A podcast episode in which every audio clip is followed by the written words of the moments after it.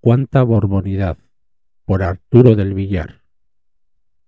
El enemigo público número uno del pueblo español, Juan Carlos de Borbón y Borbón, ha decidido poner fin temporalmente a su dorado exilio en Abu Dhabi y regresar a la patria con sus escoltas oficiales pagados por todos nosotros, para asistir a una regata en su yate acertadamente bautizado como Bribón. Los medios de comunicación especulan con qué día será el del regreso y si pasará antes o después por Madrid para entrevistarse con su hijo y heredero actualmente reinante sin la participación del pueblo. Este pueblo, que no se ha echado a la calle para exigir que en cuanto pise otra vez suelo español sea detenido, encarcelado y juzgado, y previsiblemente condenado por todas las tropelías cometidas en su corrupto y atroz reinado. Así está el reino, como lo merecemos. No fuimos capaces de oponernos en 1975 a que se cumplieran las previsiones sucesorias dispuestas por el dictadorísimo, que nos tuvo presos durante 36 años, y consentimos que se proclamase rey al designado por él para sucederle al frente del Estado. Entonces fue cuando debíamos haber recurrido a los tribunales internacionales de justicia, para denunciar que carecía de legitimidad la decisión de un militar golpista, genocida, y exigir la convocatoria de un referéndum, como se había hecho en las otras dos penínsulas mediterráneas, en Italia y en Grecia, al terminar sus dictaduras. Pero callamos. Nos sometimos, aceptamos ser vasallos sumisos y ahora no tenemos derecho a lamentarnos a estas alturas de la historia. Nuestro silencio durante los 36 años de la criminal dictadura se explica por las represalias atroces llevadas a cabo después de la guerra y por la continuación del régimen de terror mantenido hasta la muerte por ancianidad del dictadorísimo. Murió ordenando asesinar, como lo había hecho en toda su biografía sanguinaria se comprende que no quisiéramos ser condenados por los servilones fascistas al fusilamiento o al garrote vil, o a ser tirados por una ventana para fingir un intento de fuga. No se ha juzgado a ninguno de los ejecutores de los crímenes fascistas cometido por los que juraron lealtad al dictadorísimo y fidelidad a sus leyes ilegales. La monarquía del 18 de julio. Eso fue lo que hizo Juan Carlos de Borbón y Borbón, para ser designado su sucesor al título de rey. Por ello, se le sustituyó en dos ocasiones, durante sus enfermedades, convirtiéndose así en cómplice de sus actuaciones genocidas contra el esclavizado pueblo español en su enemigo público. Tuvimos miedo a la Brigada Político-Social y al Tribunal de Orden Público, y nadie puede criticarnos por ello, puesto que sabíamos que no serviría de nada un comportamiento heroico, esto es, suicida en estas circunstancias sociales.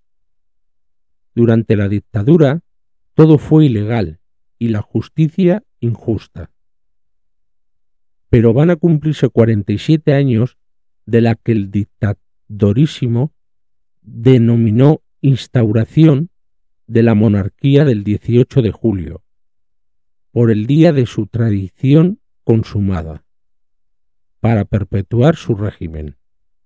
En este tiempo hemos contemplado el silencio como el designado sucesor a título de rey se enriquecía fraudulentamente hasta reunir unos 2.000 millones de euros, según cálculos de la revista especializada Forbes, mediante comisiones impropias.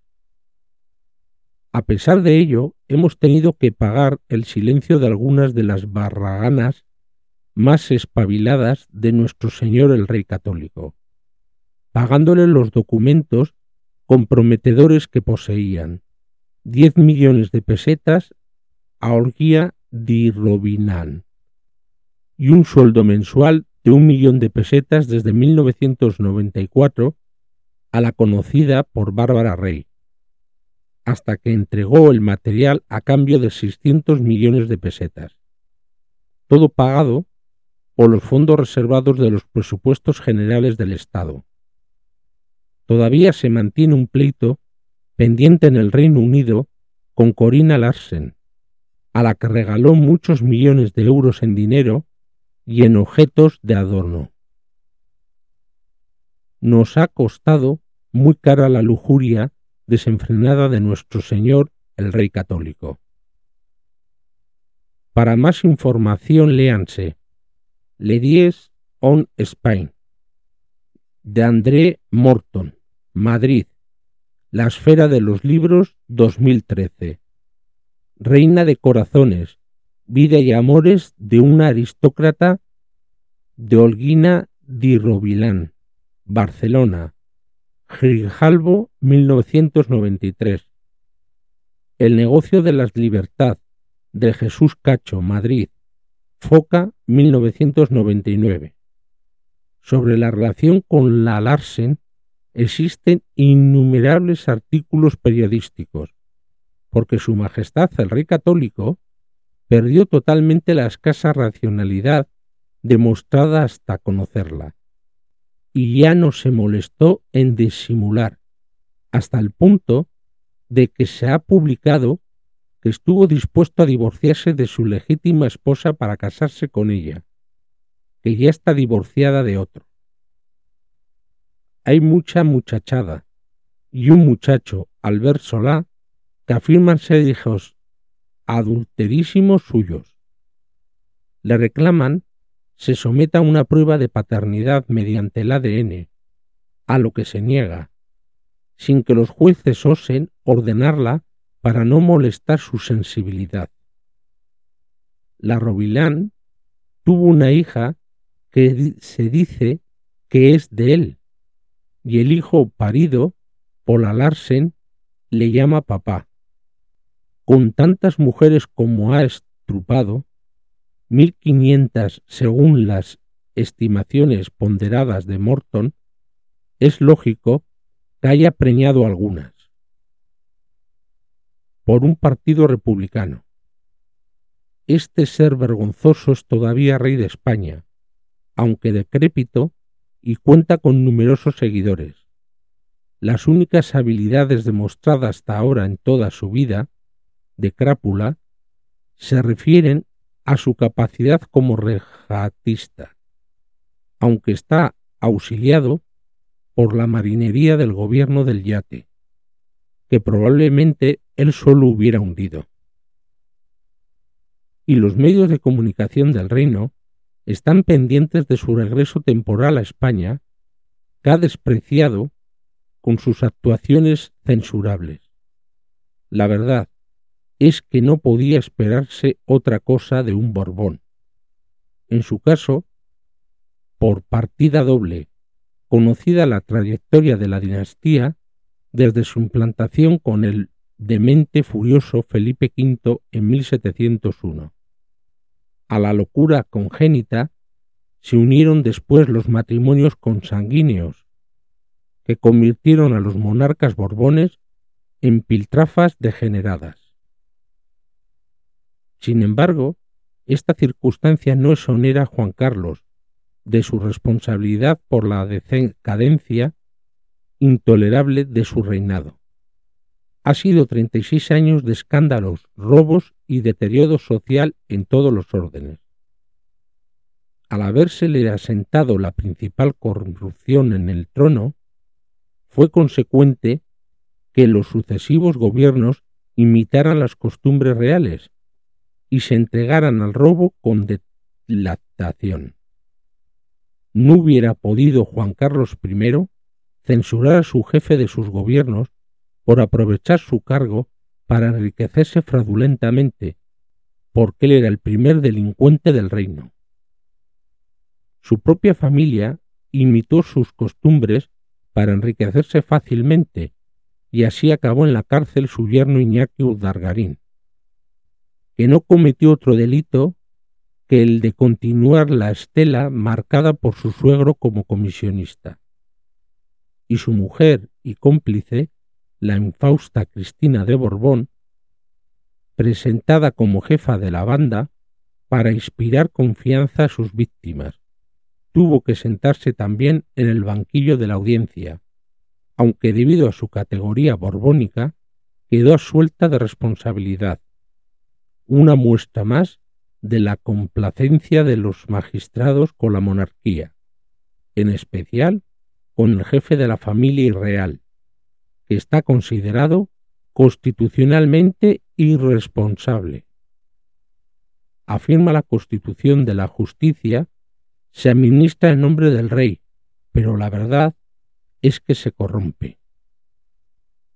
Ahora regresa a España para participar en una regata probablemente aprovechará el viaje para ultimar algún negocio de los que tan pringues beneficios le reportan. Hará muy bien, porque se lo consentimos.